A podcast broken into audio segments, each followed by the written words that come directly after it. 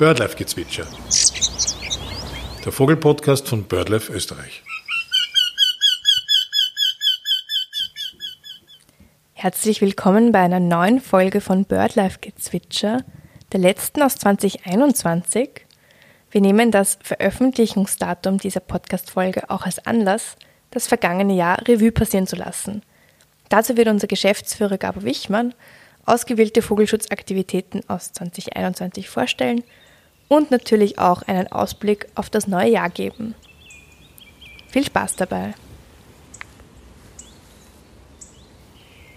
Gabor, was ist dein Eindruck von 2021? War dieses Jahr ein gutes Jahr für den Vogelschutz? Ich würde sagen, dass das Jahr 2021 ein gemischtes war. Einerseits immer mehr Menschen bewegter Vogelschutz, Naturschutz, immer mehr Leute gehen raus, beobachten Vögel, melden uns Vögel.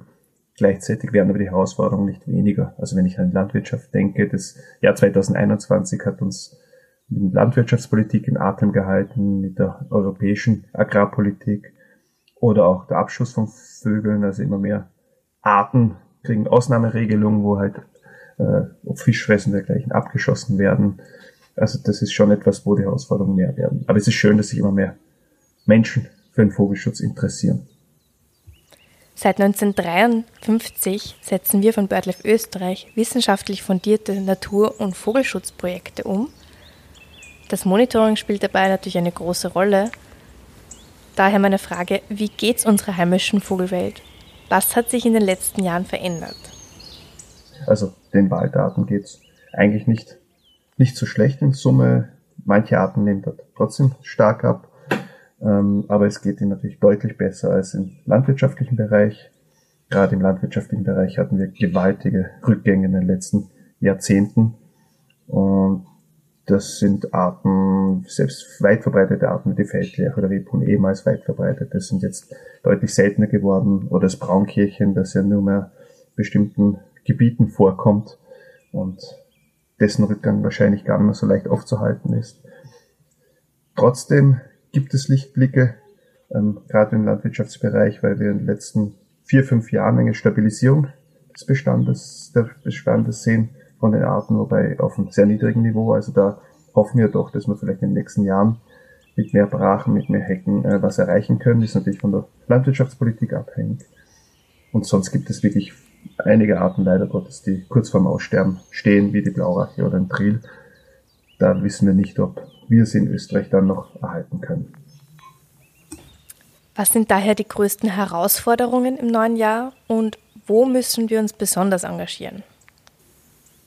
Ja, die größten Herausforderungen im neuen Jahr werden dieselben sein wie 2021. Also einerseits ähm, im Bereich der Landwirtschaft, also dass wir wirklich schaffen, dass wir wieder mehr Strukturen in unsere Landschaft bringen, wird die Herausforderung sein, die Landwirtschaftspolitik dementsprechend zu beeinflussen, mehr Brachen, mehr Hecken, mehr Einzelbäume, mehr wenig gemähte Wiesen, also ein- oder zweimal gemähte Wiesen, das wird die große Herausforderung sein. Im Feuchtgebietsbereich wird es auch sehr wichtig sein, es wird ja immer trockener, es wird, die Feuchtgebiete werden immer schwerer zu erhalten sein, vor allem weil sie halt stark drainagiert worden sind in den letzten Jahrzehnten, Jahrhunderten.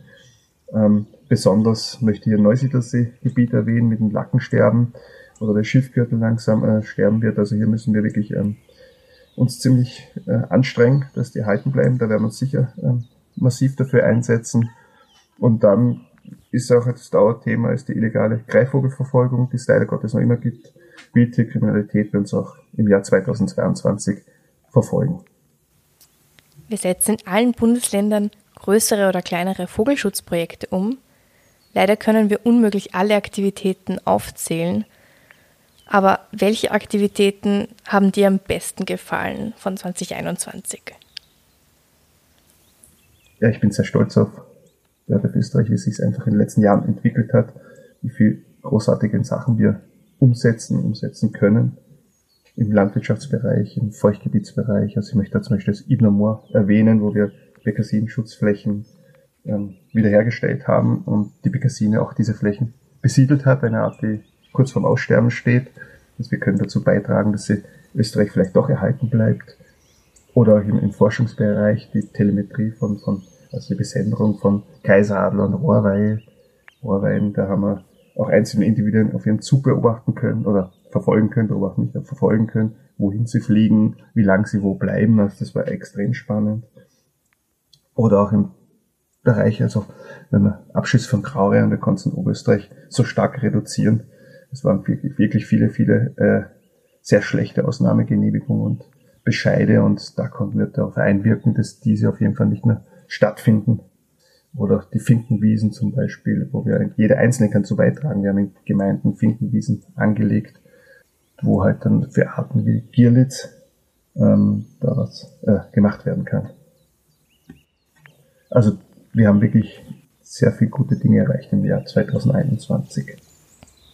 Von der Anlage von Finkenwiesen profitiert neben vielen anderen Vogelarten ja auch der Gierlitz, Vogel des Jahres 2021.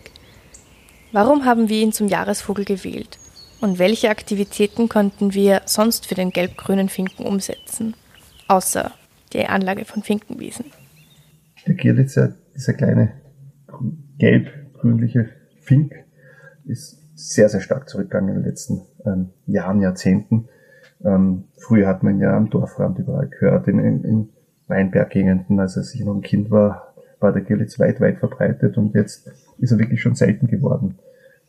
Und wir haben diese Art gewählt, um auch genau das aufzuzeigen, wie es im landwirtschaftlichen Bereich sich verschlechtert hat, aber auch an Siedlungsrändern.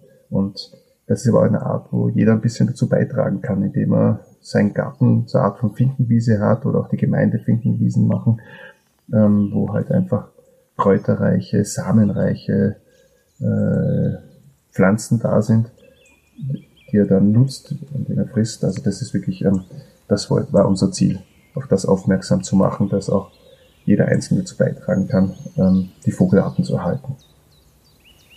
2022 ist die Mehlschwalbe Vogel des Jahres. Hier spielt das Thema Bodenversiegelung und Insektenschwund eine große Rolle. Was haben wir 2021 für die Mehlschwalbe gemacht und was haben wir 2022 vor? Ja, 2022 steht kurz vor der Türe, ja, und die Mehlschwalbe ist Vogel des Jahres. Eine sehr nette Art, eine sehr schöne Art. Ähm, da spielt natürlich Bodenversiegelung eine große Rolle und auch der Insektenschwund. Also das ist ein eine Entwicklung, die für viele, viele Arten einfach gravierend ist, dass immer weniger Nahrung für ihre Jungen zur Jungenaufzucht äh, finden. Und das ist sicher einer der Gründe, wieso so viele Arten massiv zurückgehen. Wir haben für die Mehlschwalbe Lacken angelegt, Schwalbenlacken, wo sie einfach ähm, Nistmaterial finden, wo sie dann natürliche äh, Nester wieder machen können. Wir haben aber auch Schwalbennisthilfen an, äh, an Gebäude montiert, damit die Schwalben dort nisten können. Und was ganz wichtig ist, ist die Bewusstseinsbildung, weil leider Gottes ähm, viele Schwalbennester einfach herabgebrochen werden, herabgeschlagen werden, weil sie halt unter dem Nest einfach runterkoten und es dann dreckig wird an der Mauer. Und da gibt es einfach ganz leichte Möglichkeiten, wie ein Brett anbringt runter und schon ist die Mauer sauber. Und gleichzeitig ähm, ist die Schwalbe ein Glücksbringer. Also ich, ist ja was sehr Nettes. Früher hat man gesagt, Schwalbe kommt und ist ein Glück und jetzt wird es halt oft negativ gesehen und da wollen wir einfach Bewusstsein bilden, dass es nicht so ist. Und ja, wer möchte, kann auch sagen, ja, die Schwalben fressen einfach viele Insekten und dann habe ich vielleicht ein paar Gelsen weniger im Garten. Auch das kann man ja drüber nachdenken.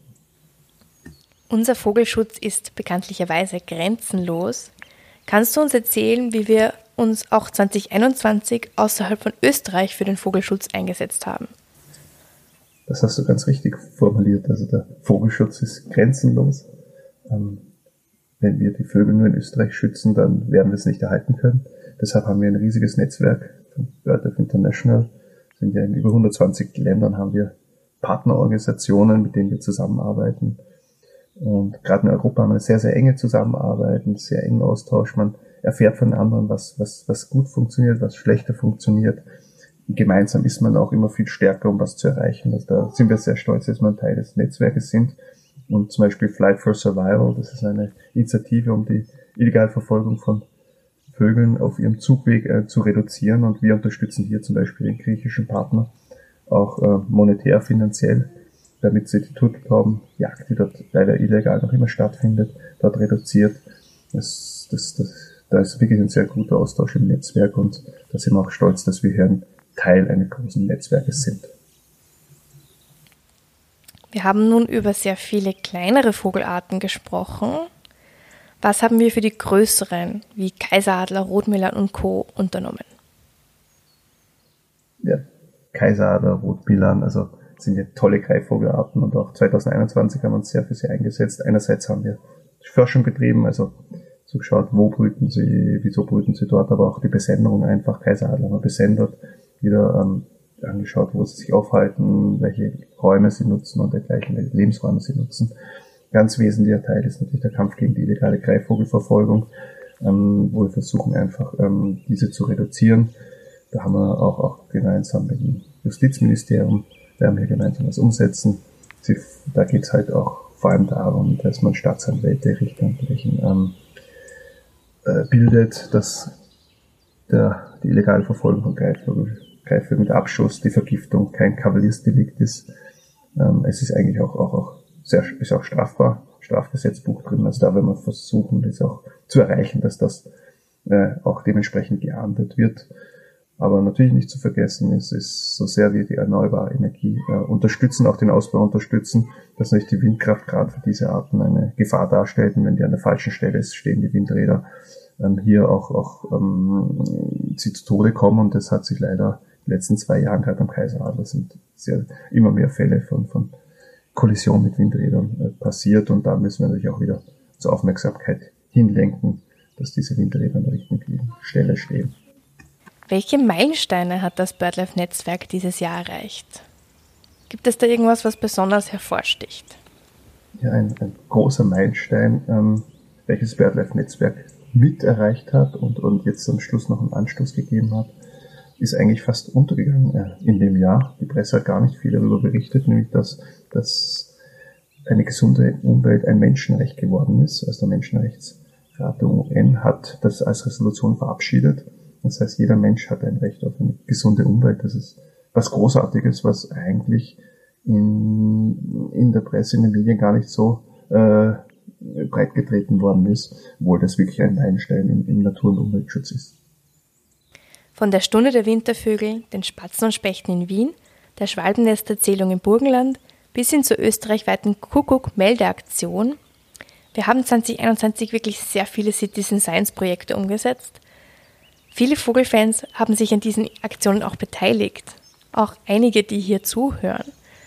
Haben wieder mehr Menschen zurück zur Natur gefunden? Was denkst du? Wir haben ja auch Fortbildungen, wo man teilnehmen kann.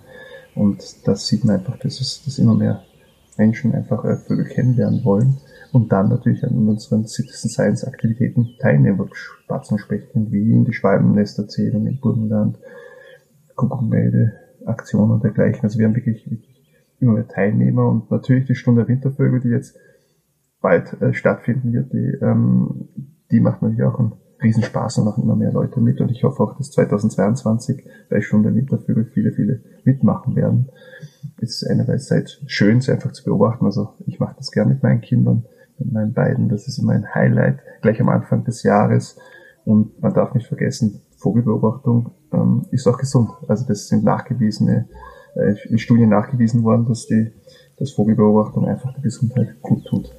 Weil du sie eben erwähnt hast, die Stunde der Wintervögel findet heuer von 6. bis 9. Jänner 2022 statt.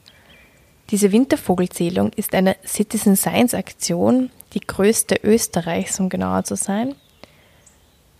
Jetzt meine Frage an dich. Warum ist Citizen Science so wichtig? Naja, einerseits ähm, ist es etwas, wo, wo die Menschen sich einfach mit der Vogelwelt wieder beschäftigen. Es ist ähm, schön, einfach dann auch Vögel zu beobachten und gleichzeitig hilft man natürlich ähm, uns, Bird of Österreich, das Wissen zu erweitern über unsere Vogelwelt in Österreich. Und das ist wirklich ein, ein sehr, sehr wichtiger Teil, dass man dies macht. Und ich danke auch allen, die da mitgemacht haben, ob bei der Winterwasservogelzählung, beim Brutvogelatlas, der ja Millionen von Daten in den letzten Jahren einfach erhoben worden ist für den Brutvogelatlas oder auch fürs Brutvogelmonitoring und nicht zuletzt für so, so äh, Aktivitäten wie Stunde Wintervögel. Und da danke ich sehr allen, die da mitgemacht haben, mitmachen und auch in Zukunft mitmachen werden. Eine Frage zum Abschluss. Welche Ziele und Hoffnungen hast du für die Vogelwelt im kommenden Jahr? Ich habe als Ziel, dass wir nächstes Jahr noch mehr Vogelschutzprojekte umsetzen, dass wir noch mehr Lebensräume schaffen für unsere gefährdeten Arten.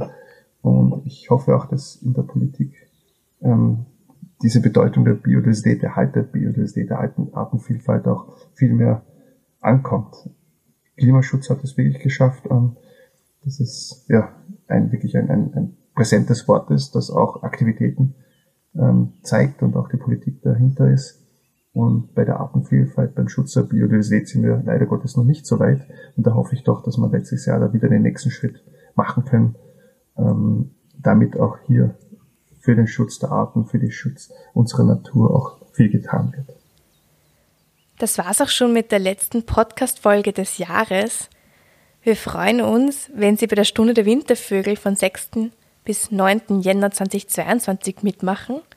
Alle Informationen dazu finden Sie wie immer auf unserer Webseite www.birdlife.at und in der vorletzten Podcast-Folge, die sich eben auch um die Winterfütterung und um die Stunde der Wintervögel dreht.